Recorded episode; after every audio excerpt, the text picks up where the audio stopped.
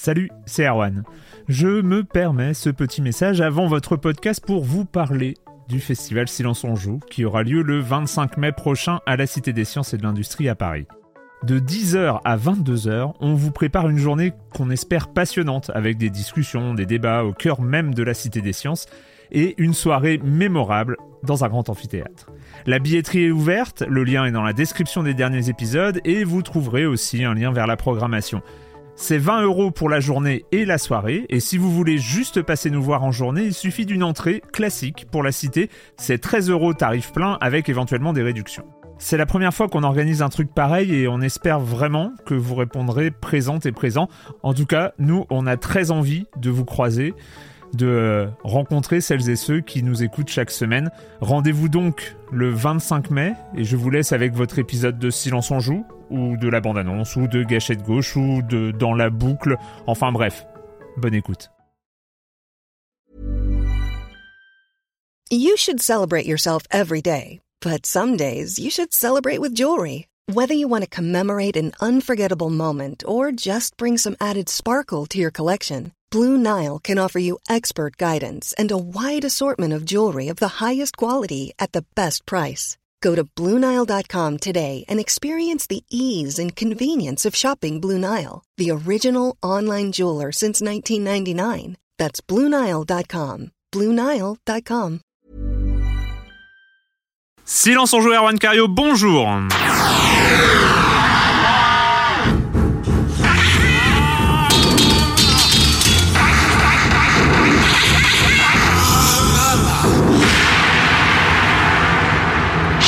Au programme cette semaine, on va partir à la chasse.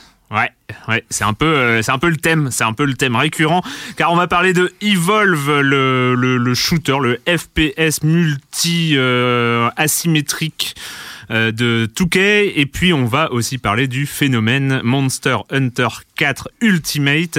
On a réussi à récupérer Yann François euh, qui euh, était perdu au fin fond des contrées à, à chasser des monstres quatre fois plus grands que lui. Et puis on parlera aussi de Harold et de The Escapist sur, qui vient d'arriver sur Xbox One. Et je commence, j'ai un peu spoilé, mais je commence en accueillant deux de mes chroniqueurs favoris, Yann François de Trois Couleurs et de plein plein d'autres choses, dont le podcast ZQSD entre autres. Bonjour, Erwan. Bonjour François. Et Patrick Elia. Bonjour François. Non mais ça va pas. non, J'ai l'habitude. euh, ouais, ne c'est vrai. pas. Non mais moi, pas moi. Euh, et, euh, et Patrick Elio du JDLI. Bonjour Patrick. Bonjour Erwan. Euh, on commence avec euh, avec toi Yann, avec une interview dont les dont les auditeurs ont parlé dans les forums par ailleurs. Oui, et qui fait écho à une news que mes, nos amis de JV ont, ont raconté ici, Mhm. euh, autour de, de Peter Molineux euh, et sa, son studio de développement, euh, 22 Cans, qu'il avait fondé euh, en, 2000, euh, en 2012, je crois, Mhm. euh, avec la volonté de devenir indé. Et donc, il s'était lancé dans deux, de faire deux 22 projets. jeux. Voilà, 22 jeux avec 22 personnes, il me semble. Je crois que c'était ça aussi le but. Et euh, il avait commencé avec euh, Curiosity, le fameux jeu de cube sur l'iPad, et Godus, qui était un peu attendu comme la résurrection de euh, Populous, donc le, le- le jeu qui avait rendu euh, Molineux euh, célèbre euh, Ouais. la première fois. Le premier God Le premier God Game, donc 90, voilà. 89, je crois. Ouais. Et là, donc, il y a eu euh, des nouvelles un peu, euh, un peu, euh, comment dire, euh, Tristes. tristes et in- inquiétantes à propos de Godus, puisque le, le- le jeu avait été lancé en Kickstarter en 2012 et euh, il avait amassé plus de 7000, euh, euh, 700 000 euros à l'époque. Euh, il a connu un développement pour le moins chaotique. Euh, et là, en février, il, euh, en, euh, Molineux, pour aller vite, annonçait qu'il n'allait pas tenir toutes les promesses de son Kickstarter et qu'en plus, euh, 22 Cans devait se séparer de plusieurs de ses employés. Donc, euh, Donc suite ils à- deviennent Seven Cans. c'est ça. Non, pardon. Euh, suite à cela, euh, il y a un journaliste de Rock euh, Paper Shotgun, John Walker, qui euh, s'est mis en tête de l'interviewer. Et donc, il a publié son interview, qui est une conversation téléphonique de plus de deux heures, je crois.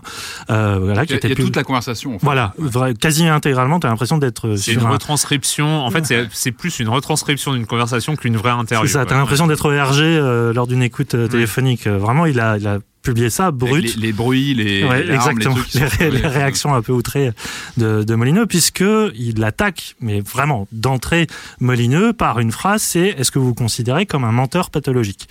Et euh, Molineux se, fait- euh, se laisse pas trop démonter, il essaie de répondre que euh, ça a toujours été un créateur qui aimait, on va dire, médiatiquement poser plein d'espoir, de théories, de c'est vrai, il s'est vraiment toujours posé comme quelqu'un de visionnaire dans ses dans ses projets, quitte à ne pas tenir Mm. ses promesses euh, théoriques, on va dire. Sauf que là, le journaliste visiblement très énervé, a repris quasiment l'intégralité de tout ce que Molineux avait dit dans la presse par rapport à Godius. Toutes les le- la, la, la, la promesses, en notice fait, explicative de euh, du projet Godius sur Kickstarter avec euh, voilà tous les paliers euh, de pledge que- ce que ça pouvait rapporter aux backers et tout ça. Et il le démonte il le démonte à chaque fois. Bon Molineux au bout d'un moment le, lui dit mais euh, en fait tu es en train de en faire quelque chose de personnel d'émotionnel. La discussion vire parfois aux échanges de à l'ajout de verbal. Au Euh, ça devient très très tendu. Et ça devient tellement tendu que Molineux annonce hein, de manière plus ou moins officielle qu'il arrêtera tout simplement de communiquer à la presse autour de ces jeux, puisque non seulement il y a à cause Godus, d'un coup de fil, à Euh, cause d'une Ouais, discussion. enfin, Bah, après, il l'a dit aussi dans le cadre de ce coup de fil, donc on n'est pas Oui, obligé c'est de ça, le croire je- sur parole. Je pense de que- toute façon, croire Peter Molineux sur parole, c'est dommage. C'est ça, et puis Molineux est pas dupe, il a l'habitude de se faire attaquer euh, tout- constamment. On- Il y a même un compte Twitter euh, fake, euh, Peter Molideux. Avec qui, qui il s'entend bien. hein. Voilà. Ouais. Mais bon, c'est quelqu'un qui a l'habitude de se faire malmener, mais qui le, qui le cherche aussi. Mais là, oui, tu sens que à la fois il y a quelqu'un en face de lui qui lui fait une procès de sa- un procès de sa personnalité, mais aussi un procès de son engagement sur Kickstarter. À là, c'est plus des promesses que tu fais à un éditeur et euh, auquel tu peux prendre du Ouais, retard et tout ça. Tu tu t'es face à une sorte de jury populaire. C'est ça, en fait, il fait un peu le porte-parole des, des backers, en Et- fait, ah des gens oui, qui ont, qui ont mis de l'argent sur la table pour, euh, pour supporter le projet. il incarne une espèce de voix euh, populaire ouais, du consommateur qui, euh, au bout de deux ans et demi, euh, non seulement n'a pas accès à un jeu terminé, mais qui en plus annonce qu'il va abandonner ses promesses, à savoir le multiplayer, le coopératif. Euh, Il y, a, y a- y a- y a plein d'autres. euh, en plus, il y a une version iOS et Android qui est sortie entre temps, Mhm. version freemium euh, qui a été extrêmement critiquée parce qu'effectivement, c'est c'est limite du pay to win. Euh, Voilà, il sait qu'il est pas en odeur de sainteté, mais il profite, je pense, de cette attaque-là qui est quand même assez dure. hein. Enfin, c'est euh, une heure et demie condensée. Moi, j'ai mis une demi-heure à lire l'article. Il est très long et des fois, t'as presque pitié pour Molineux tellement il s'en prend plein la tête. Enfin, il se prend 20 ans de carrière dans la tête en fait. Dur. Et, euh, et je pense qu'il profite de cette occasion-là pour dire. Euh, euh, on est à une époque où euh, c'est plus la même façon de communiquer. Euh, J'ai décidé de ne plus euh, m'avancer parce que effectivement, il dit moi je ne suis qu'humain, je suis perfectible. Effectivement, je fais des promesses que je tiens pas, mais c'est parce qu'au moment où je les fais, c'est pas de la langue de bois, c'est j'y crois. Je pense que mon équipe et moi-même allons le faire, allons à- aller au bout de nos promesses. Mais le jeu vidéo, c'est un boulot, blablabla, et puis et ça vire un peu une espèce de de- bah, t'as l'impression d'avoir un gamin qui, qui, qui est jugé par euh, tous ses profs, euh, par son conseil de, Ouais. de classe, Ouais. et qui, qui fond en larmes parce que il dit mais je suis qu'humain et euh, voilà le jeu vidéo, je passe 16 heures dessus à travailler dessus et Ouais. des fois la technique n'est pas là, des fois le Mais budget c'est- est pas là. Je pense c'est pas un méchant Molineux en plus. Je, je- je pense vraiment qu'il croit à chaque fois là, aux promesses qu'il fait. Je pense Mm. qu'il il- il pense sincèrement qu'il va atteindre les objectifs sur sur Fable, tout ce qu'il promettait à chaque fois. Je pense pas que c'est un méchant. C'est juste que Moi non plus, mais c'est quand même le premier, un des premiers développeurs à s'être mis dans une position de hauteur avec Ouais. un, un A majuscule. Il a vraiment Ouais. théorisé, mais il se l'est théorisé ça, tout ouais. seul. C'est-à-dire que la presse n'a même pas eu le temps de le faire, comme elle a pu le faire avec un Weda ou un, ou je, je ne sais pas, avec un Ansel ou un C'est Chahi. par, ouais, c'est par lui-même, par ses, ça, par ses discours qu'il est c'est une autopromotion en- de l'auteur Mhm. et tu as l'impression que finalement les limites ont été trouvées grâce à Kickstarter parce que la façon de faire financer un projet, de communiquer dessus et surtout d'assumer le fait qu'il y aura des features ou pas Le à des gens après, qui quoi, donnent de l'argent, qui sont plus des, des, des, des, des organismes privés comme des, Mhm. euh, des, des éditeurs, tout ça change et que ce, pro- ce- cette figure de l'auteur un peu visionnaire, un peu foufou, euh, voilà, qui, qui essaie de voir dans l'avenir euh, le- les, les, les, les progrès du jeu vidéo et tout ça, bah, que ça a plus trop sa place aujourd'hui, quoi. Et En même temps- l'impression s'en rend temps. compte un peu. En euh, même pendant- temps, soyons un peu sérieux. On est, euh, je sais pas quand elle a été lancée le Kickstarter de Godus euh, en 2012 ou quelque chose dans le genre. hein. Et euh, 2012, euh, Peter Molyneux, on savait déjà. Et, et, et- et le, le crowdfunding, on achète des promesses dans le Mm. crowdfunding. Hein. C'est- on achète que ça d'ailleurs. On achète principalement des promesses. Et, euh, et on voit euh, les gens, ils ont acheté la promesse de Peter Molineux et euh, avant, avant, il avait déjà promis de faire pousser des plantes dans le premier Fable. Milo Voilà, aussi, donc, le projet euh, Milo, euh, voilà, sur- le projet- et- était, euh, Bah ouais, il y a un moment où euh, les gars assumaient. Hein, vous avez mis des sous sur un projet de Peter Molineux. Moi, j'aurais pas fait ça. Euh, Bon, bah c'est. non, mais je veux pas le défendre en, disant ça. Mais bon, bref, euh, c'est non euh, interview très intéressante à lire donc sur Rock Paper Shotgun, le site britannique de jeux vidéo sur PC principalement. Euh, Patrick, de ton côté, Ouais. des euh, chiffres côté. Euh, oui, euh, côté Nintendo en fait, Qui, Nintendo. qui publiait ses résultats du troisième trimestre fiscal. Et ce qui est intéressant, c'est que c'était l'occasion pour Satoru Iwata de faire une conférence pour commenter ses chiffres. Et c'est toujours, on glane toujours plein d'infos au cours de ces C'était un conférences. Nintendo Direct ou non, non, non, c'était vraiment une conférence, je crois, aux financiers, en fait, vraiment un débriefing des, des chiffres. Donc, c'est intéressant, c'est que ça, ça prenait place quasiment dans la fenêtre de sortie de la nouvelle 3DS. Donc, alors moi, j'ai noté quelques chiffres en passant. Donc, le bilan des ventes sur la 3DS en général depuis 2011 et le lancement de la console, on a passé le cap des 50 millions de, de bécanes vendues.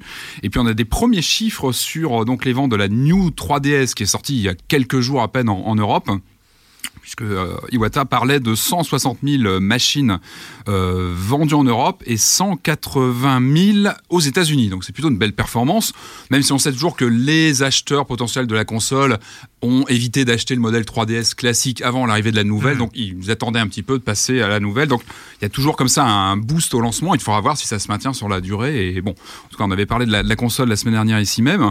Euh, parmi les autres infos euh, notables, euh, des infos qui sont assez intéressantes sur donc deux jeux qui sont étroitement liés au lancement de la console, c'est le Majora's Mask et Monster Hunter 4 Ultimate, dont Yann va nous parler tout à l'heure.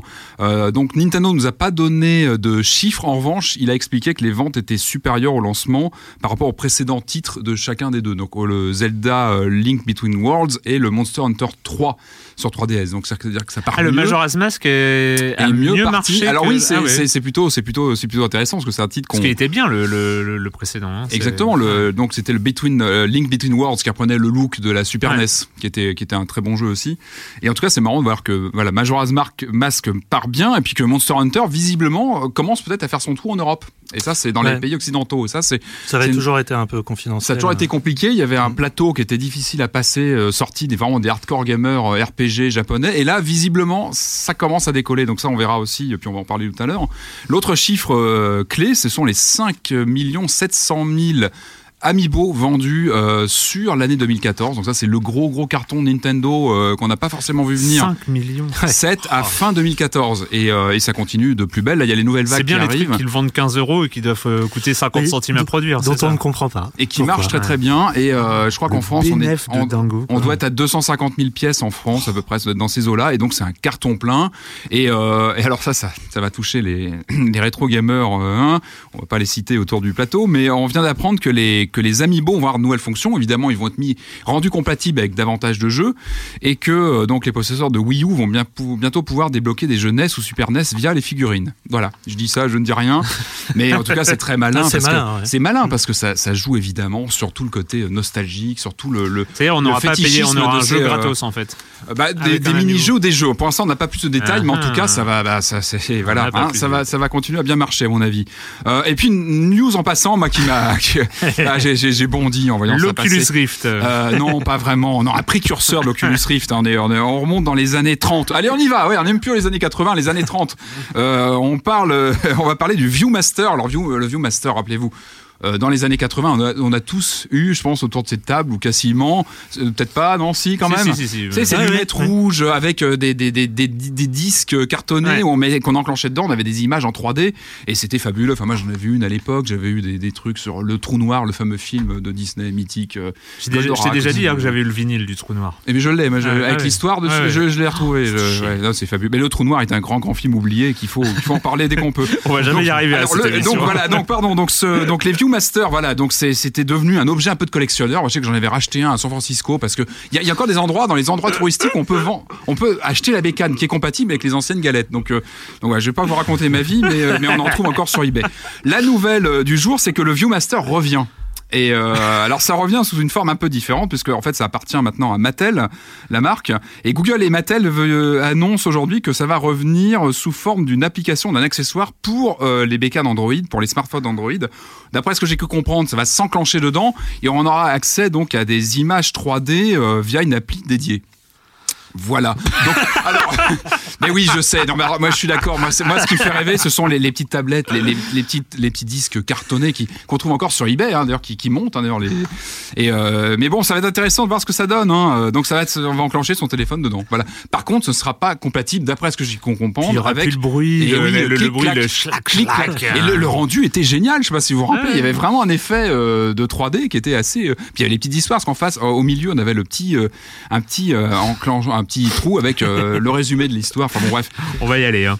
Voilà, donc On te laisse euh, donc euh, pour finir, 30 dollars environ d'ici courant de l'année. Voilà. D'accord. Le Viewmaster sur Android. Voilà, donc à Formidable. voir. Mais bon, faut pas oublier le Viewmaster original qui. Hein Le com des com de la tours. semaine dernière, euh, on commence avec Sep 22 qui revient sur Majora's Mask. Euh, Le développement de Majora est en effet plein de rebondissements puisque Aonuma, dungeon designer sur Ocarina of Time, passe réalisateur de ce Majora. Or, il faut savoir qu'à la base, le projet Majora était une version légèrement remaniée de Ocarina of Time. Pas très motivé, Aonuma a carrément été voir Miyamoto qui lui tint à peu près ce langage. Dit Miyamoto, j'en ai un peu marre de mon projet, je peux faire autre chose. Oh, ok, euh, Euh, mais tu as 18 mois pour le sortir. Euh, c'est pour ça Zelda, que ouais, les, vente, ouais. c'est pour ça que les assets, euh, les personnages, la technique, le décor sont très similaires à ceux que de Ocarina Mm. of Time, mais Aonuma a réussi à imprimer sa patte personnelle dans Majora et le projet plutôt, initial Ura Zelda a été achevé pour être euh, ensuite Ocarina of Time Master Quest qu'on retrouva tel quel sur GameCube dans un disque bonus. La compile, ouais, avec les, les Zelda regroupés. euh. Donc le, le concept de course après le temps et donc de- d'arrivée imminente de l'apocalypse vient du à- fait qu'il était pressu- lui-même pressuré par le temps en fait. Non, c'est je crois qu'il est venu avec l'idée, Il est venu avec l'idée, mais il avait que cette 18 idée-là, mois pour le faire, donc c'est pour ça qu'on s'est- aidé à- ouais. Ils ont pris les moteurs et à enfin, c'est rendre aussi mélancolique euh, Et en- pression du temps. ouais. Et enfin, alors il y a Elistian euh, qui est donc euh, nou- nouveau sur les forums de Silence on Joue, bienvenue, et qui revient sur à propos de Darkest Dungeon. Comme vous l'avez souligné, les premières minutes sont un peu velues. Ça manque un- d'un petit tutoriel et de, petits, de quelques bulles d'aide, notamment pour expliquer l'effet des caractéristiques, l'importance des éléments, le bus, le porte très euh, parchemin et écu pour les améliorations des services, les informations sur les donjons, le fonctionnement et l'intérêt des bâtiments. Il manque quelques éléments d'interface comme la possibilité de comparer deux héros, d'avoir une vue d'ensemble de l'équipe qui s'apprête à partir pour un donjon, histoire de pouvoir identifier d'un coup d'œil qu'on a oublié de prendre un healer. C'est du vécu. Euh, à part cela, euh, ce jeu est vraiment très efficace et pour peu qu'on aime la gestion de nombreux paramètres et la stratégie dans des combats au tour par tour, c'est un must-have. Il faut gérer un grand nombre de héros, les faire leveler et les préparer et préparer les, euh, les remplaçants des futurs morts, les bichonner pour qu'ils décompressent ou se soignent de leurs innombrables maladies mentales, plus ou moins invalidantes, s'occuper de leurs équipements, de leurs caractéristiques. Il faut aussi savoir combiner ces héros pour faire des équipes puissantes tout en ayant toujours une équipe B disponible lorsque les titulaires sont fous ou morts. En combat, il faut s'occuper de la position des héros et de l'enchaînement optimum de leur sort pour immobiliser l'ennemi, le marquer pour des effets dévastateurs le coup suivant, le faire saigner, débuffer, etc. etc. Euh, je conseille donc vivement de dépasser les 11 minutes pour profiter ensuite des nombreuses heures de plaisir de, avec ce Darkest Dungeon que moi j'ai commencé et j'avoue que c'est euh, c'est un peu un peu rude au départ hein. j'avais pas commencé ah ouais. Non, c'est bien hein, et, euh, et c'est beau, c'est bien fait. C'est euh, et il y a plein de concepts super intéressants sur le placement des personnages, là où ils tapent en fonction de là où ils sont et, euh, et, le- et leur pouvoir et tout ça. C'est c'est- et la, et la santé mentale, mais euh, mais c'est aride. Enfin, c'est c'est vraiment c'est vraiment compliqué et surtout c'est pas facile. C'est pas facile. On s'en prend plein la tête quand même très très vite. Euh, voilà, donc ça c'était le com des com de la semaine dernière et donc c'est parti. On va à la chasse pour pour deux jeux, deux jeux euh, pas forcément identiques mais qui partent sur le même, euh, principe. Euh, Les héros doivent chasser des grosses bestioles et on va commencer avec Evolve. This is the greatest team of hunters ever assembled. We were hired to protect the most valuable colony in the far arm. Or at least it was. Until these things showed up. They're big and getting bigger, and they just had half the planet for breakfast. This is no longer a wildlife problem. It's a full scale evacuation. Gear up. We're going in.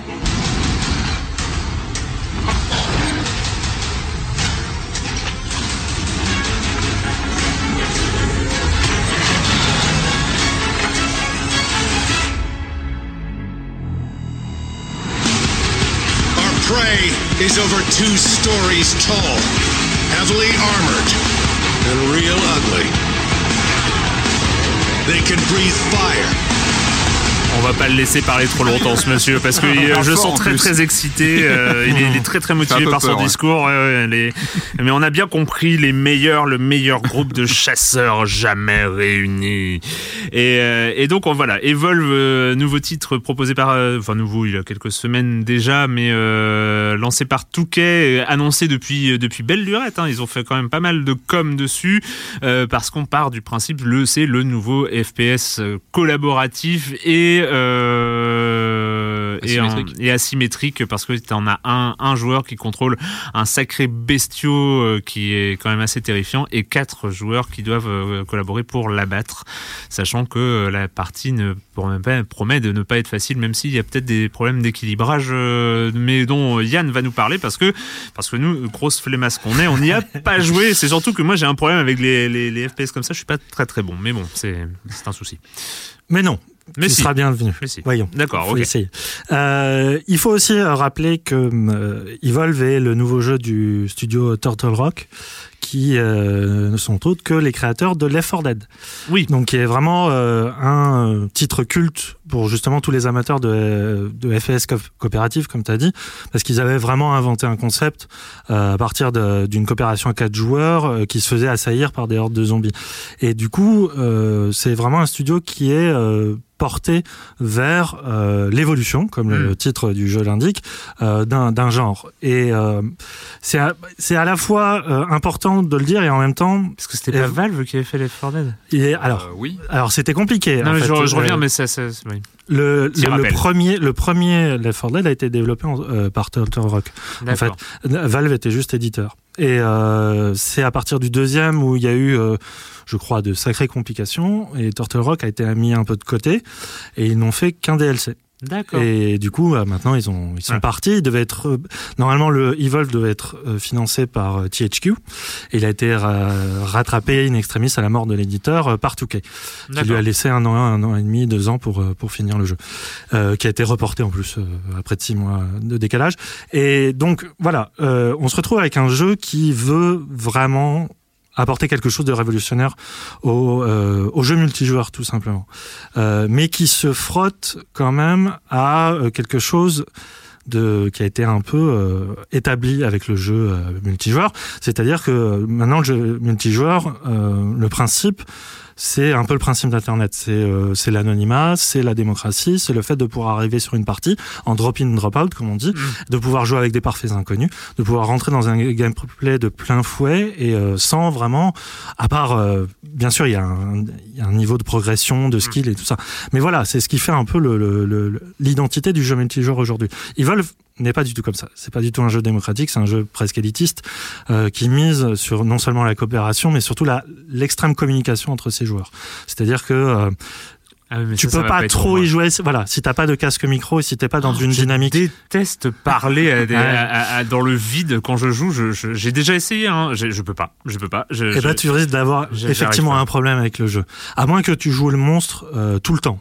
Euh, à ce Ou là, tu parles- tout seul avec toi-même. voilà, tu parles avec toi-même peut-être, mais euh, tu es Mm. dans une dynamique solo de survie.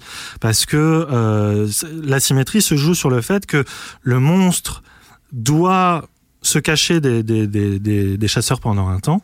Euh, il est sur une, euh, une grosse map euh, qui, est, qui a sa propre faune et flore dont il doit se nourrir pour remplir une barre et passer des paliers d'évolution. Mhm. Chaque palier d'évolution le rend non seulement plus fort et résistant, mais débloque des nouveaux pouvoirs. Donc, Euh, le but en face des, des, donc des, des soldats, c'est de, nous- de tuer le monstre c'est avant de, qu'il de le en fait. repérer et de le tuer. De- de le tuer puisque que- si le monstre évolue à son dernier stade, le troisième, il peut aller détruire une infrastructure cible de la map.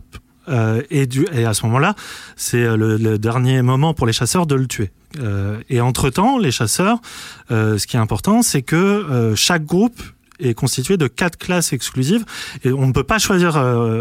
On ne peut pas avoir deux rôles différents. C'est-à-dire que tu as l'assaut, le soutien, le médic et le trappeur pour faire euh, très vite. Chacun a vraiment ses spécialités et, sa complémentarité. C'est-à-dire que tout le monde est utile et euh, un groupe qui est amputé d'un chasseur parce qu'ils peuvent se faire tuer par le monstre et doit attendre euh, un certain temps pour revenir, le groupe amputé d'un membre est vraiment vraiment handicapé face au monstre parce que autant le healer peut soigner, autant l'assaut fait vraiment des dégâts, le soutien apporte ben, un soutien logistique par des barrages d'artillerie ou du bouclier et tout ça. Et le trappeur est celui qui aide le groupe à trouver la trace du monstre et surtout à l'enfermer sous une espèce de dôme euh, temporaire pour, euh, pour limiter ses mouvements. Hmm. Mais c'est fun de jouer le monstre ou? Alors, c'est là qu'est toute la problématique du jeu. À vrai dire, c'est le fun. Parce que Evolve, en fait, quand tu joues le monstre et que tu es doué, tu te fais pas voir du groupe.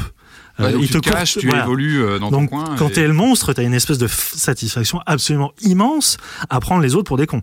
Euh, à les mener dans des pièges parce que dès que tu cours, tu laisses des traces, mais dès que tu t'accroupis, tu n'en mets pas. Et donc, tu peux créer des fausses tactiques à marcher d'un côté et puis revenir sur tes pas en, voilà. Et puis, tu as, des oiseaux qui peuvent s'effrayer à ton passage et, qui marquent ta, alors, je vais peut-être te spoiler ta phrase suivante, mais jouer contre un monstre qui est bon, c'est l'expérience la plus chiante au monde. c'est ça, c'est ça. C'est-à-dire tu passes ta, partie à ne rien voir en fait. C'est un peu ça le problème. C'est que euh, effectivement, j'ai joué euh, beaucoup avec les gens de JV. Euh, qui se sont ennuyés comme c'est pas permis puisque en face il y avait un monstre qui était très très doué et eux commençaient à jouer et effectivement tu passes vraiment ça durait une demi-heure à tourner en rond, à essayer de voir les signes de, de l'environnement mmh. s'activer et tout cela. Et le truc, c'est t'as l'impression que le jeu est victime de son propre euh, talent parce que en soi, le gameplay est non seulement original, mais il est super bien pensé. Il est, enfin, toute la la partie euh, de l'environnement, tous les pouvoirs des héros, tout l'équilibrage entre chaque classe est tellement bien pensé. En plus, tu as 16 cartes qui, euh, même s'il y a le manque d'identité, ont un level design très en mmh. verticalité, c'est très très grand. Enfin, vraiment, il y a, il y a un côté hyper belle machine, mais le fait est Il y a que un défaut, un défaut de conception même initial en fait. Malgré lui. C'est-à-dire que baser un, baser un FPS multi, même qu'il soit collaboratif ou tout ça, sur de l'infiltration, euh, il y a un souci parce que euh, si, si l'infiltré, enfin le, la personne qui est censée être discrète l'est vraiment, hmm. euh, ça dure combien une session ça peut vraiment varier de 5 à 40 minutes. Euh, ah, tu passes 40 minutes à rien voir. Il n'y a pas des, événements contextuels qui peuvent mettre le monstre en danger ou remettre un peu les choses Si, si, si. Euh, euh, non seulement il peut laisser des traces derrière lui que le chien du trappeur, si, parce qu'il y a certaines classes de trappeurs qui ont un chien extraterrestre qui peuvent renifler sa trace. Mais par exemple, si un monstre par, passe trop près d'un groupe d'oiseaux, il peut les effrayer. Et à ce moment-là, directement, le groupe de chasseurs le voit s'imprimer sur le, leur écran. Donc, euh, si, si, il y a plein de moyens de le repérer, le, le monstre. Et c'est là où euh, moi je veux en venir, c'est que c'est vraiment au bout de 10 heures de jeu, quand tu commences à jouer avec des, des, des gens qui sont vraiment d'un niveau très très haut, qui sont très organisés, qui sont vraiment dans la notion de communication, dans la notion d'entraide et de, de, et de complémentarité. Là, j'ai vraiment vécu des, des, des grandes parties. C'est-à-dire que tu te racontes des histoires. Tu es dans un groupe mm. de chasseurs et tu te parles. Et c'est vraiment, tu as l'impression d'être dans un prédateur, quoi, de, de, de, de bah, repérer la moindre. Je, je, pense que initialement c'était ça, c'était revivre ouais. Predator. Et, euh, mais, mais quelque part, euh, c'est c'est vrai que ça me semble un petit peu euh, étonnant. par exemple, moi, je n'étant pas forcément très très doué, euh, j'ai joué à Left 4 Dead et Left 4 Dead 2. Euh, je me suis bien amusé et tout ça, mais parce que Left 4 Dead, tu, tu as un côté immédiat. Ouais. et puis tu mm. zigouilles du zombie, tu t'ennuies pas. Enfin voilà, tu t'ennuies vraiment jamais dans, dans Left 4 Dead. Mais t'as pas, presque pas le choix en fait dans Left 4 Dead tellement t'es soumis à une pression. T'es es dans un train fantôme. C'est Left 4 Dead, c'est vraiment du linéaire, c'est que tu traverses un niveau en ligne droite. Le principe d'Evolve est au contraire de, de miser sur le, le monde ouvert. Euh, une quoi. C'est est-ce qu'ils n'ont pas eu une trop bonne idée en fait Peut-être, je pense que c'est ça. Je pense que c'est et surtout, il y a un gros problème avec le jeu, c'est que il t'offre une liberté très limitée dans le, le choix de partie. C'est-à-dire que quand tu veux te connecter à une partie sans pote, machin, juste rentrer dans le jeu, il t'impose impose pardon le mode chasse, qui est le mode que je t'ai raconté. Mm. Mais sinon, le jeu a quatre autres modes euh, qui sont euh, soit la, euh, un mode avec des œufs que le, le, le, monstre doit défendre contre l'assaut des, des, des chasseurs, soit c'est l'inverse, c'est des chasseurs qui doivent protéger des gens, soit c'est le monstre qui doit attaquer une base à la façon d'un MOBA. Donc là, effectivement, t'es plus dans la recherche et la traque, puisqu'à un moment, l'action Mm. est là et elle est directe. Le problème, c'est que ces modes-là ne sont accessibles que aux gens qui créent des parties et invitent des amis à cette partie-là. C'est-à-dire que, et c'est ça le problème, c'est-à-dire que tout le potentiel du jeu, jouissif, spectaculaire, tactique, euh, reste limité au fait que pour en profiter, tu dois connaître des gens et euh, faire des sessions, euh, faire des sessions privées.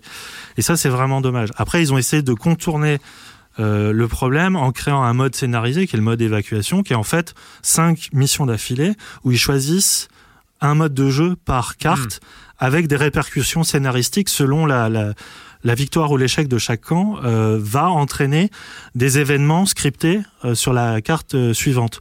Soit c'est le monstre qui aura un, un acolyte en plus, soit c'est les chasseurs qui auront des, euh, des téléporteurs et tout ça. Ça c'est vachement bien pensé. C'est une super idée.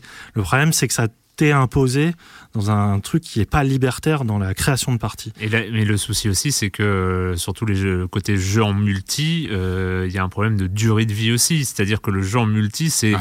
c'est là où c'est nécessaire de durer six mois, un Et- an, et- et un ça, an et là, demi. Et là, le gimmick Euh, du monstre. parce que Left 4 Dead 2, Left 4 Dead, enfin il y a encore des gens hein, qui, qui jouent à Left 4 Dead 2. Il y a les- on parle, je parle pas des Call of Duty et tout ça qui ont une durée de vie euh, jusqu'au prochain numéro. Mais, Euh, euh, et et- et c'est ça le, le- le cœur du multi, c'est-à-dire que ça doit être des jeux qui durent. hein, Qui, et là, j'ai pas l'impression qu'il y ait ce potentiel-là. Il y en a quand même un dans le, dans le simple fait que euh, tu commences euh, pour chaque classe avec un seul personnage et tu as trois personnages par classe, euh, chacun ayant son armement différent et donc c'est une possibilité tactique différente. Donc déjà pour les débloquer, faut, faut compter une bonne dizaine d'heures de jeu hein, parce Mm. que c'est avec chaque euh, personnage il faut établir son tant de points de dégâts, enfin bref, je vais pas aller dans les détails, mais ça prend du temps de débloquer euh, les personnages. Avec le monstre, c'est exactement pareil. C'est en étant bon avec un monstre que tu te donnes la chance de débloquer le suivant. T'en as trois pour l'instant, t'en ça auras un se joue quatrième bientôt. Que multi en fait. Euh, Tu as un mode solo. Ah oui, tu a as un mode solo où tu peux jouer avec des bots, mais c'est très vite limité par le- leur IA. C'est un très bon moyen de s'entraîner. Là, il n'y a rien à dire, mais non, oui, c'est Ouais. un jeu qui est clairement pensé pour le multi. Ouais. Mm. Et Evolve. Ouais. Moi, je pense que c'est quand même une expérience qui, qui vaut le coup d'être jouée et qui vaut le coup d'exister. Après, comme tu dis, c'est le temps qui parlera et je pense pas qu'il parlera en sa faveur. Il va avoir son groupe de, Mais- mais comme, de- euh, Ils vont de être 5. fervents. Ils vont être 5. Ils vont ça être tombe cinq, bien. ça tombe ouais. bien. Mais, comme, euh, mais c'est marrant parce que le gimmick du monstre avec euh, donc le côté euh, asymétrique, enfin c'est un nouveau gimmick comme on avait eu Titanfall il y a quelques mois qui, qui Ouais. jouait sur le côté robot avec la cassure dans les combats. Et finalement Titanfall aujourd'hui, euh, je sais pas s'il y a encore une grosse Exactement. communauté dessus. Hein, je suis pas sûr que Non, il y en a euh, clairement pas une grosse a plus, communauté. hein, donc euh, Le truc, c'est que Moi, je Titanfall, pense que les gens qui ont des mitraillettes euh, en bas de leur écran et qui jouent en vue subjective, ils veulent du Call of Duty. Oui, oui, Voilà. un peu, c'est un peu le- et le du capture, du misérable de capture ça, the flag et Mm. voilà ça leur suffit c'est ça Oh, non je non je, je limite les gens je tu vois je, Mais je- jouez-y, testez-le quand même. Oui, oui, oui, il faut, il faut jeter un œil à cette Evolve côté Touquet, donc la chasse aux monstres. Et ben, on va rester, on va rester du côté de la chasse aux monstres avec euh, le jeu, un des deux jeux qui a accompagné la sortie de la New 3DS. On a parlé de Zelda Majora's Mask la semaine dernière et évidemment le second c'est Monster Hunter 4 Ultimate.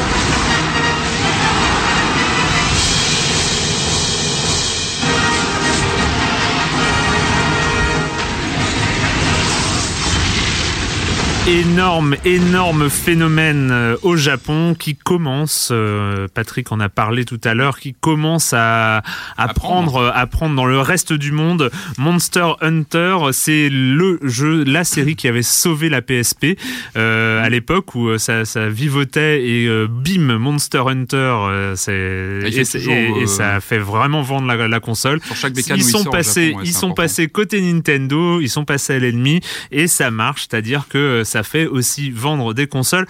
Patrick, t'es pas un spécialiste du, Monster, du Monster Hunter, Non. mais tu as eu la curiosité d'essayer. Curiosité, et puis bah, j'ai j'ai passé, allez, j'ai passé quelques une petite poignée d'heures parce que bon, j'étais sur Majora's en même temps, donc euh, voilà, il a fallu que je. Mais euh, mais ouais, moi j'ai un bon, je pense Sachant qu'une poignée d'heure, ça veut dire que tu as environ fait 0,03% du jeu. hein, on est Ouais, je pense parce que je pense que Yann va mieux en parler que moi, mais je pense que c'est voilà, c'est un puits euh, quand on se lance dans, dans Monster Hunter. Non, moi en quelques mots comme ça, bah, je pense que j'ai plutôt un terrain favorable. Bah, je trouve que c'est un univers que je trouve plutôt plutôt sympa et moi j'ai tout de suite noté des, des différences par rapport aux 3 qui étaient sortis donc sur euh, 3DS et sur euh, sur Wii U. Il y a Enfin, à la base, il est sorti sur Wii. Euh, oui, le- et ab- le après tri, updaté sur, Voilà. euh, sur euh, sur sur oui, ouais, je vois qu'on a un, on a un puriste autour de la table, c'est très bien. Et euh, moi j'ai tout de suite noté, en tout cas sur la New 3DS, c'est vrai qu'on a tout de suite une finesse de réalisation qui change. Enfin, on sent qu'il y a un cap technique et c'est important sur un jeu comme ça, parce qu'on sait que Monster Hunter ça n'a jamais été une une comment dire hein, une, une tuerie au niveau de la réalisation. Et là, je trouve que sur celui-ci, on a on a une finesse du graphisme, on a une 3D, on, on sent que le jeu a été pensé, à mon avis, avec déjà la, la, la New 3DS en tête. Le gameplay utilise aussi bien le, le petit stick euh, droite pour, euh, pour, pour jouer avec la caméra. Et voilà, moi je sens le potentiel. Euh, avec les 2-3 heures que j'ai passé dessus, je, je sens qu'il y a un univers avec euh, une foison de, de, de, de- comment dire, de, de, missions qu'on qu'on lance.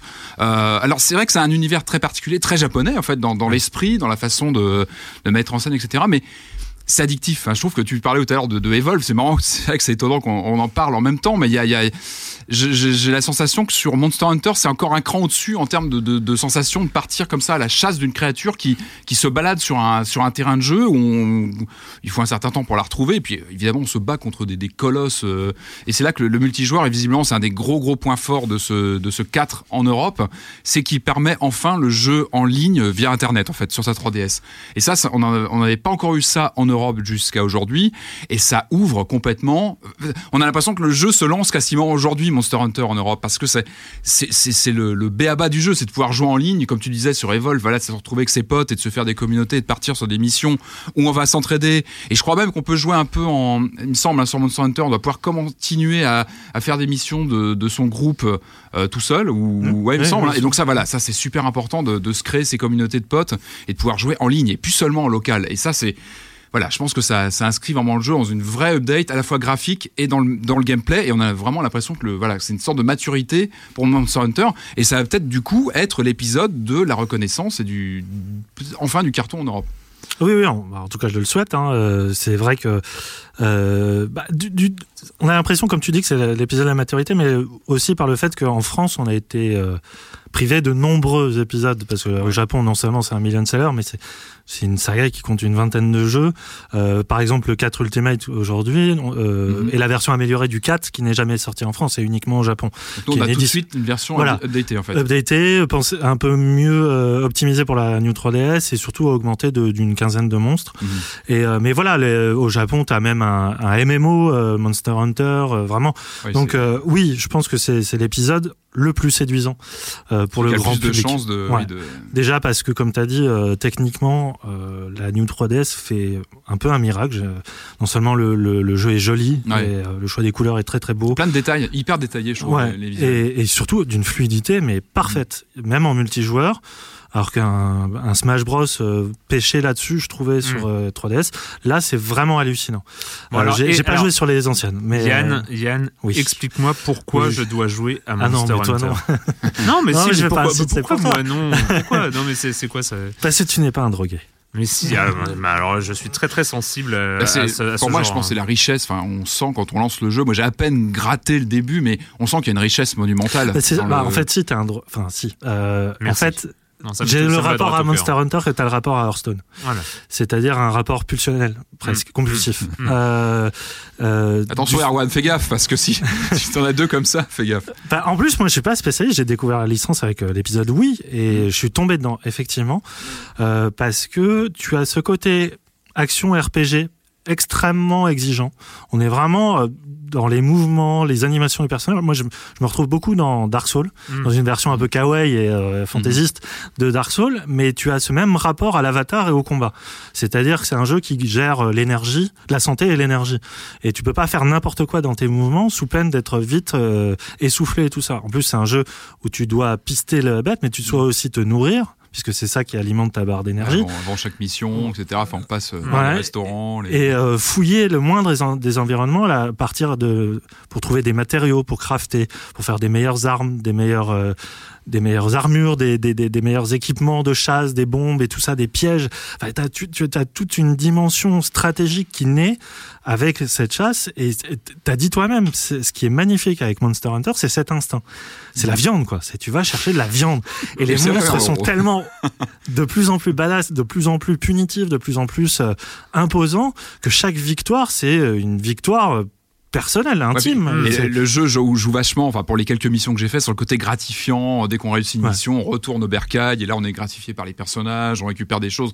On sent que très vite on part dans une collectionnite. euh, on a des menus déroulants assez longs avec tous les tous les les, les comment dire les inventaires, les euh, on sent enfin ouais, il y a, Il y a du- une profondeur, de, jeu qui se mêle en plus avec le, le caractère chronophage euh, de l'expérience elle-même. C'est-à-dire que pour finir en moyenne un, un Monster Hunter, pour le finir vraiment bien, faut Ouais, compter 100 heures. voilà, c'est un Ah, minimum. c'est Ouais, pas non, tant que ça. Non, mais pour, pour être bien. Ah oui, pour être Après, bien. tu commences vraiment à, à être dans une routine, machin et tout ça. Mais vraiment pour toucher le- le- l'espèce de, de, de cœur, la viande, de- Mm. du, du- les tripes du jeu, il faut, faut compter quand même 100 heures. Donc c'est, ça peut être compliqué. Oui, non, c'est bien. Sauf bien, si tu joues qu'à ça. Euh, après, pour cet épisode-là, euh, je trouve que c'est il y a une feature qui est très très importante qu'ils ont implantée, c'est la verticalité. C'est-à-dire qu'avant, tout est, tous les niveaux étaient linéaires et tu pouvais pas sauter. Machin, là on ça. tombe souvent, on tombe. Dans Bah là, les, niveaux sont étagés sur un, euh, deux, voire trois niveaux, et surtout avec la possibilité de sauter sur le don des, dos des monstres. Et là, ça entraîne une sorte de QTE un peu maladroit. C'est pas du Dragon's Dogma, Mm. c'est dommage, mais où tu peux mettre à terre euh, le, le monstre plus facilement et tout ça. Du coup, ça rajoute une dimension tactique et stratégique encore plus forte, Euh, parce que tu penses l'espace beaucoup plus qu'avant.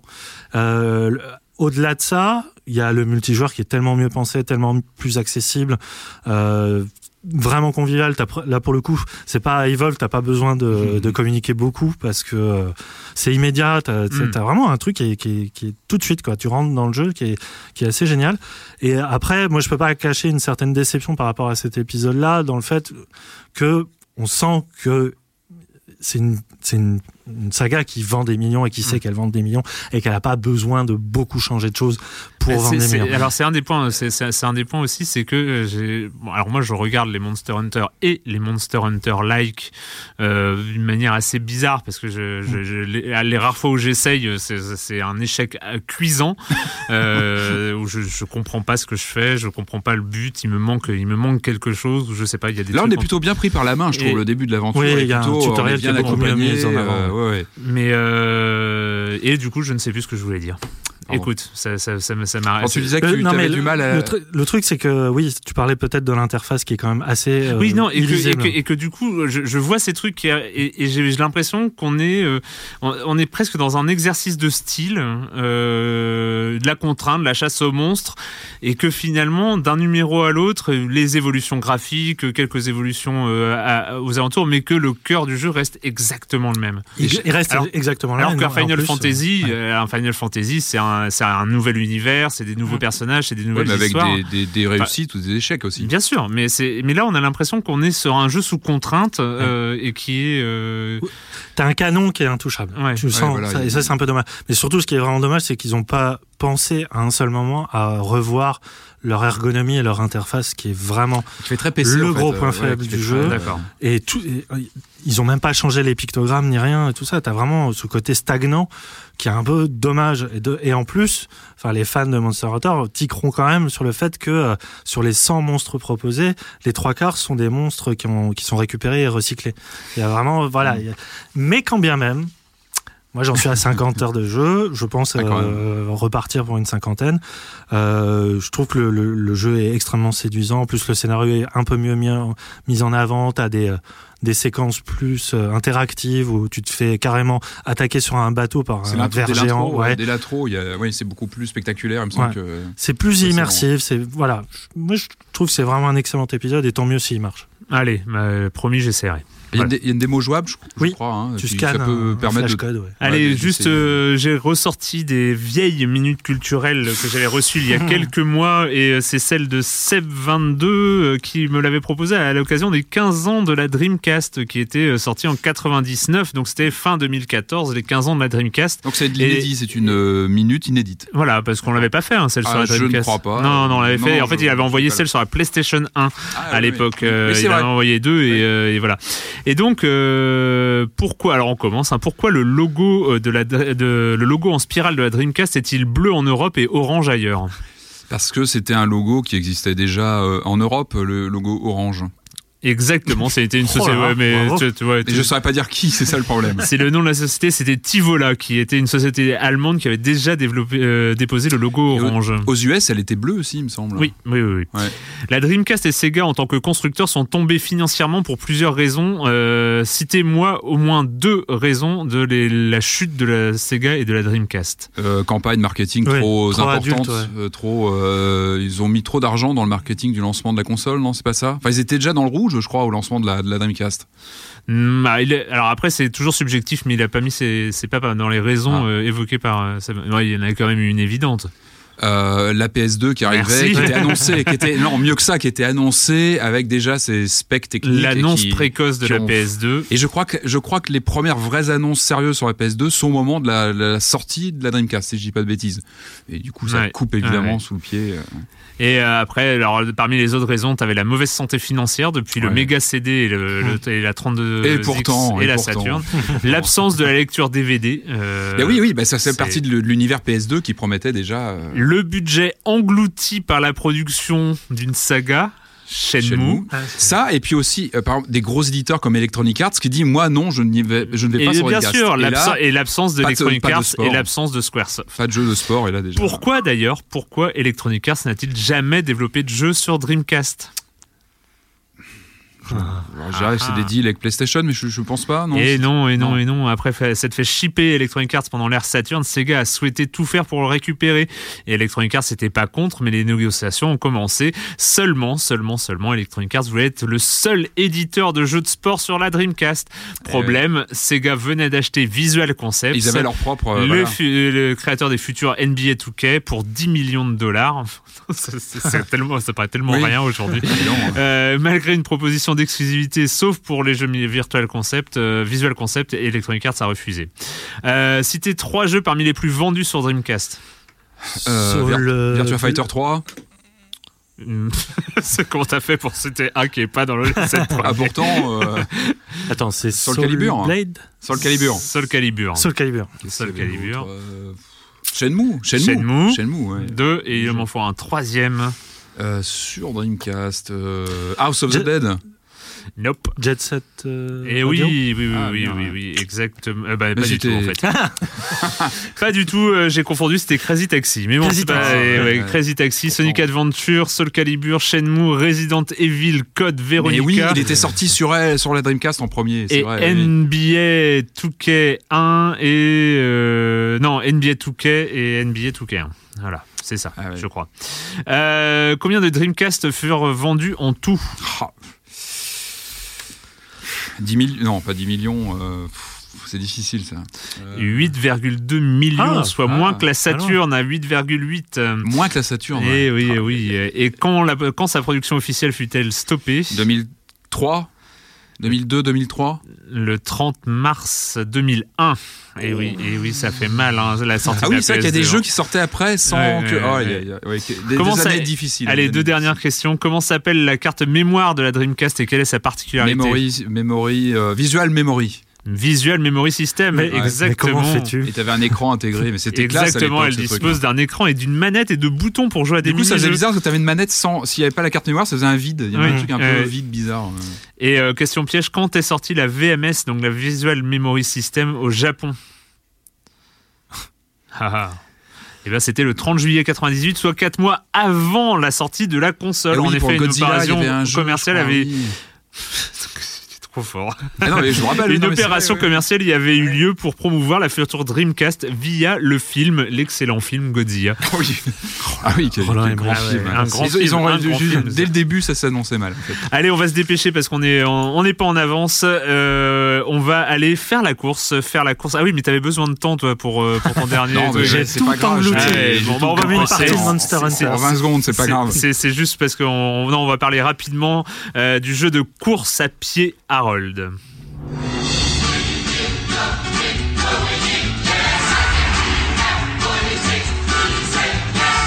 This is the big competition to decide which guardian angels enter Archangel Academy. So pay close attention, young ones.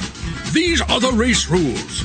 It's an obstacle course where you must protect your human runner by manipulating the environment.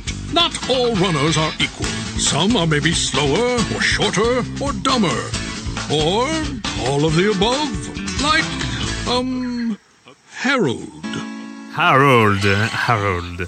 Euh, donc, donc, allez, le pitch euh, rapidement en trois lignes. Il y a une école des anges. Il y a un concours pour savoir qui va intégrer euh, la grande école des archanges.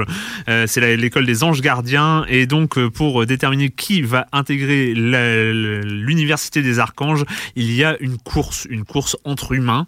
Et puis, euh, les anges sont les anges gardiens, donc sont les protecteurs des humains. Doivent, doivent déblayer le passage, doivent euh, s'occuper des obstacles pour que le petit personnage qui court tout seul euh, arrive jusqu'au bout et de préférence euh, sur le podium. Et, euh, et sachant que la seule chose qu'on puisse faire, c'est en tout cas en, inter- en interaction directe avec le personnage, c'est sauter et euh, lui donner des petits coups de boost par des éclairs dans les plateformes aussi. On peut Après les et plateformes. après, on doit, on a toutes les interactions avec les plateformes. C'est un petit bijou ce- à ce Harold, c'est la création, c'est euh, Moon Spider, euh, studio de Floride, euh, studio dont c'est le premier jeu qui est fait par des vétérans. Alors d'après ce que j'ai vu, c'est des vétérans de, de, de l'industrie euh, qui veulent surtout faire des jeux bien euh, de très haut niveau et, euh, et, et très fun. Et là, ils ont réussi. On est directement dans la lignée des, euh, des Rayman, Ouais, notamment par l'aspect dessin animé et l'aspect course pour le coup. Et on s'en rapproche presque plus des deux Rayman, Fiesta Run et Jungle Run, Sur dans, mobile. le, dans le sens c'est l'inverse, euh, sur mobile parce qu'il y avait ce En fait, côté on- où, où le- Rayman courait tout seul. Voilà, le perso court tout seul, exactement. Et on appuie sur le bouton d'action pour le faire sauter ou s'agripper aux branches, etc. Et- Réaction en quelques, en quelques secondes. Allez Yann. Ah, moi j'ai déjà beaucoup parlé. Ouais, ton en temps plus, de parole est épuisé, mais euh, voilà. voilà. En plus, je n'ai fait qu'un niveau, mais suffisamment pour me dire que c'est effectivement le concept est non seulement euh, extrêmement maîtrisé, c'est-à-dire que moi ça m'a J'aime bien ces expériences à la beat trip runner euh, automatique parce que euh, le, le niveau de difficulté est tellement poussé qu'au bout d'un moment tu te dédoubles toi-même, c'est-à-dire que tu vois ton propre euh, cerveau avoir ses réflexes et que tu n'es plus du tout dans la maîtrise de, de ta conscience. Et je Et- trouve ça qu'est-ce que ton cerveau peut t'énerver Oh à là là. moment-là? C'est là où tu te rends ah. compte que, ouais, euh, objectivement, tu es bête. C'est- Ou vieux, Enfin, moi, moi, en c'est tout cas. ce- Et Patrick hein Euh, moi, moi c'est le, le visuel moi, qui m'a tout de suite frappé. Sur le, je trouve que le, enfin, le, le- le rendu visuel est super bien fichu. Et je sais pas, j'ai pensé comme ça à plein. Bah, évidemment, Rayman, on pense tout de suite au Rayman euh, Legend, au dernier notamment. J'ai euh, Sur les animations du perso, moi, j'ai pensé aux, aux réalisations du hum, Don Bluth. Ouais, Vous voyez, ouais. c'était le, le- le fameux créateur des Dragon's Lair, Space Ace. Et je sais pas, j'ai pensé à ça dans l'animation du perso, très détaillé, très euh, un peu loufoque. Et ça m'a vraiment fait penser à ça. Et sinon, moi, j'ai bien aimé le jeu avec les plateformes. On, bah, comme tu dis, hein, le cerveau, enfin les deux hémisphères du cerveau euh, sont obligés de bosser chacun de leur côté et très vite ils sont pas d'accord. Donc euh, et euh, ouais, c'est c'est pas mal parce qu'en fait il se passe plein de choses à l'écran en même temps et on est obligé Et de là, gérer c'est là, là qu'on atteint, on atteint, on atteint la difficulté parce que c'est quand Et même ouais. ultra, ultra punitif. Ça va très, très vite, très, très difficile parce que les plateformes, en fait, il faut non seulement parce que en plus notre Harold il court moins vite que les autres, donc euh, il faut tendre des pièges aux adversaires pour les faire tomber, réussir à utiliser, à récupérer des boosts pour Ouais. que Harold puisse, euh, puisse Accéder aller à des plateformes un peu plus loin, accéder et contrôler ce- parce qu'en fait grosso modo c'est des énigmes à chaque fois, c'est des, des petites énigmes, chaque Mhm. passage d'obstacle est des une petite énigme. Sauf que, eh ben, avec le pad euh, gauche, parce que alors ça c'est sur PC pour l'instant uniquement sur PC, mais euh, ça se joue avec le pad. Inutile d'essayer de- d'espérer y jouer avec le, le clavier. Euh, et donc en fait, on doit gérer entre les deux gâchettes supérieures, les deux gâchettes inférieures qui se servent, le A pour sauter, euh, directement le personnage, le pad de gauche pour bouger les plateformes. Et, et du coup, on, en fait, c'est des énigmes, sauf qu'on a deux secondes et demie pour les réaliser. C'est-à-dire qu'on sait, et c'est là où tu dis, effectivement, on voit notre cerveau, c'est-à-dire qu'on, euh, si le temps se ralentissait, et eh ben on pourrait tout faire, mais nickel, parce qu'on sait exactement quoi faire. Le problème, c'est le faire dans le timing, dans le temps, euh, bouger une plateforme, changer, passer de l'autre plateforme, la bouger dans l'autre sens, la remettre parce qu'il faut faire tomber un adversaire, et ça devient un, un truc euh, très die and retry parce qu'il faut vraiment mhm. que chaque énigme soit maîtrisé. en tout cas, pour arriver à la première place d'une course, chose que je, je n'ai jamais réussi pour l'instant. Mais ah, je, débloque, je, débloque les courses petit à petit parce qu'il suffit d'être sur le podium, donc à la troisième place pour débloquer la course suivante.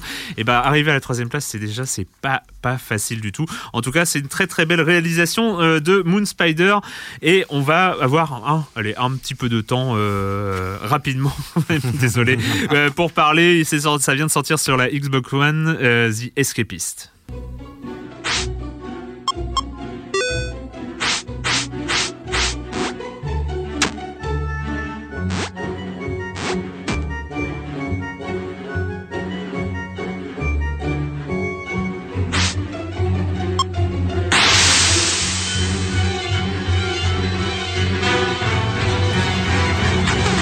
The Escapist euh, qui était en version Early euh, Access. sur Steam depuis quelques temps et, euh, et, qui débarque sur Xbox One. Sur PC, sur Steam et sur Xbox One en version. Et voilà, était en prison, Patrick. Ben ouais, je vais vous vendre du rêve, hein, parce que moi, ça fait une semaine que je suis, en, enfin que tous les soirs en rentrant chez moi, je regagne ma cellule et que je, je suis, voilà, je, je, suis en prison. Alors The Escapist, Escapist Pardon. Pourquoi je me suis intéressé à ce titre? Bah Déjà, il y a, un, y a un, le nom de l'éditeur, hein, Team 17, Team 17, comme je pouvais l'appeler dans les années 90. Euh, C'était... Euh, ah, bah, ça, mais ouais, c'est bah Worms, mais pas seulement. C'est aussi pour les gens qui ont eu un Amiga, c'est Alien Breed, quand même, qui était un jeu mythique. Body Blows, enfin des jeux que tous les amigaïstes ont encore en tête. Alors eux, c'est l'éditeur, mais c'est euh, en fait, eux publient un, un jeu d'un tout petit studio qui s'appelle Mold Tooth Studios, c'est leur nom. Et, euh, et voilà, donc bon, un, a priori intéressé. Je, je, me penche sur le jeu et là, et là, là, c'est la surprise. Là, j'ai vraiment, euh, j'ai vraiment plongé dans cette expérience. Et pour moi, c'est une vraie expérience de, de gameplay. C'est vraiment intéressant parce que euh, on se retrouve dans le monde carcéral que bon, je ne connais pas personnellement, mais comme tout le monde, j'ai vu des films, j'ai vu et j'ai surtout joué à des jeux aussi parce que le monde carcéral, il a ses, ses particularités. Il a, il a, il a intéressé depuis des années le, le monde du jeu vidéo parce qu'il a à la fois cette particularité de mettre en scène un, un monde ouvert et qui finalement, bah, c'est paradoxal parce que c'est un monde ouvert fermé par définition. Hmm. Alors il y a eu plusieurs jeux intéressants. Moi, je me rappelle, je, un des premiers que j'avais que j'avais joué comme ça, on était dans une prison, c'était Eden Blues. C'était un jeu français à l'époque euh, qui était plutôt plutôt sympa, mais qui était encore un jeu d'action. On devait juste s'échapper. Ça a commencé à évoluer. Je me rappelle avec The Great Escape d'Océan en 86. C'était hmm. un jeu où là, ça devenait vraiment intéressant parce qu'on était un prisonnier pendant la Seconde Guerre mondiale dans un camp et on commençait à être dans un monde cohérent, un petit univers, un microcosme avec euh, son timing, ses habitudes, sa routine, sa routine qu'on devait suivre. Et euh, il y avait une des particularités, c'est que donc on devait s'échapper à tout prix. Et je me rappelle très bien d'une astuce qui n'a pas été reprise ici, mais qui aurait pu être intéressante, c'est que si on ne touchait pas à sa manette, si on laissait faire, c'était un jeu en 3D isométrique, qui était un bon un bon moyen à l'époque de représenter mmh. visuellement des choses sans que ce soit trop trop compliqué. Euh, si on ne touchait pas à la manette, notre personnage euh, suivait sa journée habituelle, c'est-à-dire qu'il faisait ses, sa routine, ses tâches mmh. qu'il devait faire, et on reprenait la manette, hop, on, pouvait s'écarter un petit peu du chemin et c'était intéressant. Il fallait trouver un moyen de s'en aller de ce, camp. Et ensuite, je me rappelle d'un Prisoner of War de Codemasters en 2002, qui a maintenant 12-13 ans, euh, qui euh, lui avait plus des petites tendances Shenmue-esque. Mais pareil, on avait toujours cette idée d'être un prisonnier dans un camp qui se retrouve là-dedans et qui doit suivre une routine, qui doit être présent aux appels, qui doit faire euh, faire bonne figure et qui en sous-marin prépare son évasion. Donc voilà, c'est pas tout nouveau. Il y a déjà eu des précédents plutôt intéressants. Moi surtout The Great Escape euh, sur Amstrad que j'avais retourné dans tous les sens, que j'ai relancé il y a pas longtemps, mais bon, on va pas revenir là-dessus. Mais il y, a, eu des, y a eu des précédents. Et alors ce jeu-là, donc The Escapist, il, il, repose vraiment sur ce sur ce, ce principe et il est vraiment étonnant. La prise en main est étonnante parce que on se retrouve soi-même dans la peau d'un personnage qui est comme ça balancé du jour au lendemain dans une prison. C'est qu'on commence le jeu euh, dans sa prison. Enfin, pour tout, pour tout vous dire, donc euh, vue, on a une vue aérienne euh, très pixel art, un mm. peu à la Zelda visuellement. Ça peut évoquer un Zelda 2D, plutôt mignon mais c'est trompeur parce que c'est un jeu sans pitié, impitoyable. Et ça, on le voit tout de suite. C'est-à-dire qu'on commence le jeu et on, vit une évasion parfaite. C'est-à-dire que bah tout se passe bien, on monte sur une table, on ouvre un truc, le, ventilateur, on se sauve. C'est qu'un rêve, c'est qu'un rêve évidemment. On se réveille. là, la dure réalité euh, nous rattrape très très vite et là, on est lâché dans cet univers, et c'est là où je dis qu'on vraiment se retrouve dans la condition de ce personnage qui est dans un dans un univers qui lui est complètement hostile de A à Z, c'est-à-dire qu'on est lâché là-dedans sans vraie explication. On peut vaguement acheter euh, quelques renseignements, mais ça va pas très loin. Il faut se il faut déjà avant, et c'est là que j'ai trouvé que c'était très fin, c'est-à-dire qu'avant de partir sur des idées d'évasion, on se dit je vais essayer de survivre quelques jours parce que ça tient de la survie. C'est que vraiment très vite, on se rend compte que tout est hostile, euh, des des des, des matons euh, dans la prison qui nous surveillent, euh, aux co-détenus qui sont, bah, c'est pas sympathique. Hein, c'est que c'est vraiment la loi du un, talion. c'est un peu tendance ose, le- la, la- la série télé. Il ouais. faut, il faut vraiment survivre et très vite on se rend compte. Alors, ce qui est génial, c'est qu'on commence en disant bon bah je vais déjà apprendre les codes. Alors c'est, le, le début est pas facile. C'est-à-dire qu'il faut, ça prend quelques heures de jeu pour comprendre. Euh, on est vraiment au début euh, pas dans un die and retry, mais dans de l'expérimentation qui est très vite. On se fait très vite taper sur les doigts et il faut apprendre. Et en fait, le but dans les premières heures, c'est de comprendre comment comment fonctionne la première prison dans laquelle on est. C'est les rythmes, euh, les choses qu'on doit faire. C'est qu'on a du on a du des travaux effectués. Moi, j'ai commencé à faire le à faire la machine à laver, à aller. euh, donc c'est du gameplay, c'est-à-dire qu'on a des c'est une espèce de, de bac à sable finalement. On a plusieurs activités comme ça. euh, donc on a le, le travail qu'on doit faire avec un petit taux à faire tous les jours, sinon ça se passe mal. Mais il y a c'est plus fin que ça. Il y a des choses vraiment intéressantes. Donc il y a ces moments libres où euh, bah, on va pouvoir un peu explorer l'univers et euh, et on a aussi donc des on a un, un côté RPG qui est là. C'est-à-dire que on doit gérer plusieurs choses, plusieurs paramètres. On a ces travaux à faire. On doit aussi lire, aller sur internet pour euh, faire avancer son le psyché de son personnage et apprendre à pouvoir justement euh, optimiser tout ce côté euh, RPG. On doit crafter des objets, c'est-à-dire qu'on accumule pas mal d'objets et euh, et voilà. Ce qui est, ce qui est vraiment ce qui est vraiment très Ça me très fait- fort. Ça me fait beaucoup penser, je sais pas si tu as joué, c'est à Always Sometime Monster qui était sorti Non, je l'ai loupé celui-là. C'est level aussi 5. un- voilà, level 5, ouais, je C'était crois. un jeu soutenu par Devolver aussi, il me semble. Et, Je crois, ouais. et euh, pareil, qui fonctionnait déjà sur le même système euh, graphique, Mm. mais aussi ce côté euh, tous les jours. Euh, essayer de se débrouiller pour survivre, mais la Mm. seule façon c'était d'être un misanthrope, euh, vraiment de faire les pires crasses euh, au monde. J'ai l'impression que The Escapist rejoint y, a, ça. il y a un peu de ça parce que le rapport avec les co-détenus, c'est c'est pas des copains, c'est-à-dire qu'on est plutôt dans du Mm. deal avec. bah, il y en a un qui nous demande un service, on va le faire. Enfin, voilà, tout est assez hostile et il faut il faut vraiment apprendre à. Alors il y a toute une partie crafting qui est très importante, c'est-à-dire qu'en gros la journée, on essaie de récupérer des objets, de les stocker chez soi, et, et- et c'est là qu'on entre dans une des grandes forces du jeu. Et moi, en y jouant, je jouais, je pensais beaucoup à l'évadé d'Alcatraz, le fameux film avec Clint Eastwood de Don Siegel, où vraiment on a les mêmes frissons que le personnage euh, du, du film, qui était une histoire vraie d'ailleurs sur Alcatraz, où euh, comme lui, on a vraiment des scènes. Je pense vraiment que ce film a été un, un- un point de départ du, du jeu parce qu'on ressent vraiment les mêmes choses. C'est-à-dire qu'on récupère des objets, mais il faut faire très attention à la façon dont on les stocke dont on les cache parce que tous les matins et tous les soirs il y a l'appel général où tout le monde doit être dans la dans la cour et là d'un seul coup on dit bah la la, la comment dire la la la, la, pièce de un tel et un tel va être fouillée. Donc là, si on a laissé nos choses un peu trop traîner, bah c'est fini, c'est confisqué. En fait, on passe pas mal de, temps à se faire tabasser, à se faire confisquer nos objets. Donc on apprend. Finalement, on passe son temps à apprendre, à faire toujours très attention. Et on est vraiment sur le fil. On est sur le fil toujours à aller fouiller dans euh, dans euh, comment dire dans la cabine d'un voisin en faisant attention à ce que la ronde nous tombe pas dessus. Et c'est vraiment intéressant. Puis il y a ces moments voilà où comme euh, comme Clint Eastwood dans le film, on se retrouve en fin de journée, on est dans sa cellule, on récupère les objets qu'on a, puis on essaie maladroitement de les ajuster entre eux pour essayer de faire une arme. Et là on nous dit bah t'es pas encore assez intelligent, il faut que tu ailles augmenter ton level de- d'intelligence. Donc, D'accord. Du RPG d'évasion. ouais, et, euh, et- et- et ça marche vraiment bien. Donc voilà, il faut optimiser ses armes. Et puis ce qui est dingue, c'est qu'avec quelques pixels, au début, on est un peu perdu. Il faut le temps d'hab- Et puis finalement, on se rend compte que bah, les, les co-détenus, les Leroy, les Mike, ils ont chacun leur personnalité et que finalement, on apprend à, à les connaître. Et, et vraiment, c'est ouais, c'est une vraie expérience euh, très intéressante, je trouve. The Escapist sur PC, Xbox, Xbox One, One, et ouais. PS4, non pas de PS4 pour Je l'instant. crois pas, non, non. encore. PC, Xbox One. PC, euh, Xbox 17 One. euros, je crois. Écoute, tu l'as très très Bah, bien essayez, vendu. vraiment. Et, euh, et bah, c'est fini cette semaine pour le jeu vidéo et très rapidement, bien sûr, ça va sans dire la question rituelle à laquelle vous n'allez pas échapper. Et quand vous ne jouez pas, vous faites quoi, Patrick?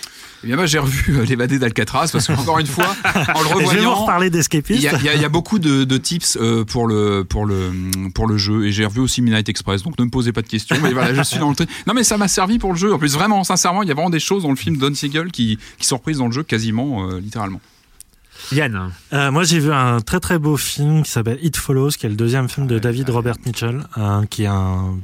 Bon, il faut que j'aille vite, donc un, un, un, film qui mélange à la fois les romances teen et euh, le film d'horreur, euh, mais dans la mouvance de Carpenter et surtout, enfin moi, ça m'a beaucoup fait penser à Turner, Féline notamment. Ah, ah bah et euh, c'est, je pense que c'est un grand film qui va qui apporte énormément de choses à la théorie du genre et tout ça, euh, du genre de l'horreur et, et l'espèce de pulsion qu'on peut avoir euh, à regarder dans l'horreur. Tourneur, c'est le, c'est plus Jacques Tourneur. C'est le lauréat de Gérard May, hein, euh, It Follows. Oui, tout à fait. C'est plus suggéré que ben, voilà, voilà, on est on est dans ça et avec des nappes au synthé à la Carpenter, euh, vraiment. Ah, Tourneur plus, plus, Carpenter, mais je signe. Hein, ah ouais, non, c'est vraiment magnifique. Il faut absolument voir ça.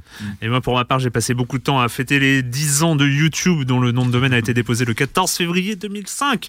Donc ça fait 10 ans, souvenez-vous, et donc j'ai écrit trois pages dans Libération. Ouais, je me profite de, je sais pas pourquoi j'ai fait, j'ai décidé de faire une auto-promo euh, euh, là-dedans, mais c'est vrai que du coup j'ai pas fait grand-chose d'autre. Euh, voilà, et je continue à lire La Horde du Contrevent qui est vraiment super bien. Voilà, c'est fini pour cette semaine. Nous, on se retrouve très bientôt ici même pour parler de jeux vidéo. Ciao.